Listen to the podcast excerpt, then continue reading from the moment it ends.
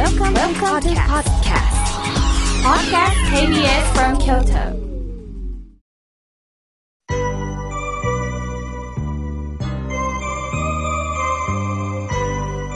さあ、ここからは皆様方からいただきましたメッセージを順に紹介させていただきます。まずはじめにメールをいただきました。ラジオネーム、少林さん。妙慶さん、土曜日の朝は楽しみに聞いております。気持ちが安らぎを感じます。田舎のお墓に行けていませんので、今度、西国のお寺参りをしてみたいなと思っております。とのことです。そうですね。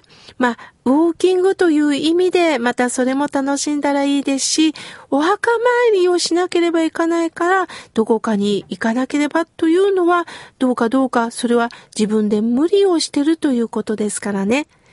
西の方角に向かって合唱する。これだけでいいんですよ。どこか場所に行かないと自分は何かこう信心がないとか専属用ができてないと思われがちですけれども、そうではなくって、今いる場所から西の方角に向かってこうして生かされています。ナムアミダ仏。それだけでいいんですよ。そしてもしも違う地に行きたかったらもちろんぜひ行かれてください。いろんな方とまたね、知り合うきっかけにもなりますよね。どうか無理のないお参りをなさってみてください。さあ、続いての方です。手書きでファックスをいただきました。伏見区のみよこさん、ありがとうございます。みょうけいさん、河村みょうけいの心が笑顔になるラジオ、土曜日の朝の8時、とっても楽しみにしています。お仏壇の前でお話を聞いていて、井村屋さんの商品のお話が出てくると、偶然お供えしている甘いものが、井村屋さんのおしゃれな洋菓子のような和菓子であったり、昔のままの和菓子であったり、ラジオを聴いているのと目の前にあるものが一緒なので笑ってしまいました。妙慶さんの優しいおしゃべり大好きですとのことです。みよこさん、なんというおしゃれな表現なんでしょうね。ありがとうございます。ほんとそうですよね。ラジオから聞こえてくるこの声と、目の前にあるものが一致する。一緒じゃないですか、と、こう感動していく。ああ、わかります、わかります。でも、この浄土真宗の教えってね、一緒なんです。誰かが偉いとか何か特別な教えでもないんです。本当にごく普通の当たり前の教えで、そして当たり前に皆さんと接していく。私もお茶の間に飛び込んでお話をさせていただく、そんなつもりでお話をしています。さあ、この一緒っていうことなんですけど、位置におって書きます。へそのおのおです。つながってるということなんですよね。どれだけ誰かに喧嘩して反発しても、どれだけあれは違うよと言っても、私たちは繋がってるんです。どれだけ親に反発したって、私は親のへその緒につながれて生まれてきたんですよね。ですから、これから生きていく若い人たちとも、へその緒でつながってるんです。みんな大地でつながってるんです。だから切ったりできない。だからこそみんなで共に助け合って生きていくということを、みよこさんのこのファックスから改めて感じました。これからもみよこさん番組支えてくださいね。続きまして、えラジオネームメロンライムさんよりいただきました。ありがとうございます。妙慶さんの話し方が心落ち着いて一日の始まりをいただきます。マンションからは桜見物。一番の醍醐味です。人人人。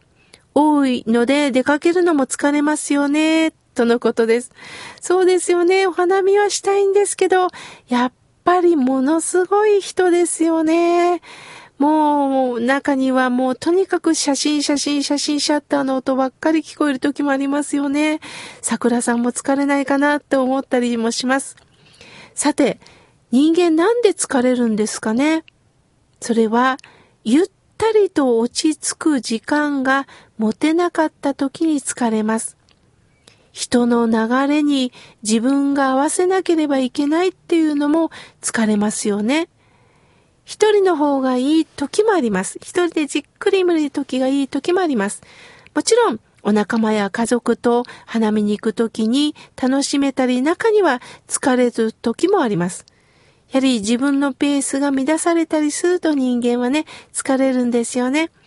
でも、この人と人の間に生きていく、この人間関係の中で、やはりお付き合いも必要です。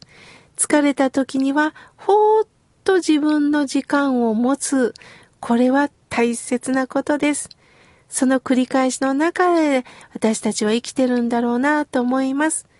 だからこそ植物を見て安心するんですよね。メロンライムさん、これからも番組よろしくお願いします。続いて、えー、ラジオネーム、ゆたかさん、ありがとうございます。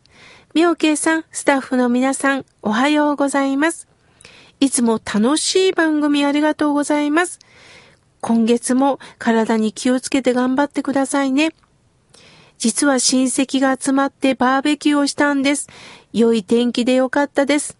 久しぶりにお肉をいただきました。とのことです。なんかバーベキューの香りがなんか漂うような感じですよね。豊さん。お肉をいただいて力をつけたんですね。豊さん、いつもありがとうございます。さあ、続いての方です。メールをいただきました。ラジオネーム、南のワッペンさん、いつもありがとうございます。妙慶さん、お元気ですか？私は新しい職場に入って5日目なんです。いやー、妙慶さんのお話を聞きながら、日々の生き方がとっても身に染みます。ありがとうございます。とのことです。そうですか、そうですか。少しは私のお話が何かこう、ワッペンさんのね、関わりになってると思えば、私もこのラジオやってよかったなと思います。これからもぼちぼちと南のワッペンさんよろしくお願いいたします。さあ、続いての方です。ラジオネーム、ひろりんさん、ありがとうございます。今までお墓参りは親任せでした。私は仕事優先できましたが、これからはしっかりとお墓参りをしてまいりますとのことです。そうですか。まあどうしてもね、若い時には、なかなかそんな気持ちにはなりませんよね。でも、親がだんだんと体力を、まあね、本当になくなっていく姿を見ながら、あ、こちらがしっかりしないとなと思っていくんですよね。世代交代とはよく言ったもので、そういった親の姿から学ぶんです。だから、これからは私が、この気持ちになれたことが、ヒロリンさん、大切なことなんですよ。徐々に徐々に、お墓参りをせずに折れない自分、感謝せずに折れない自分、そういう時期が来たということを喜んでください。まだまだたくさんのメッセージをいただきましたが、次回紹介させていただきます。ありがとうございました。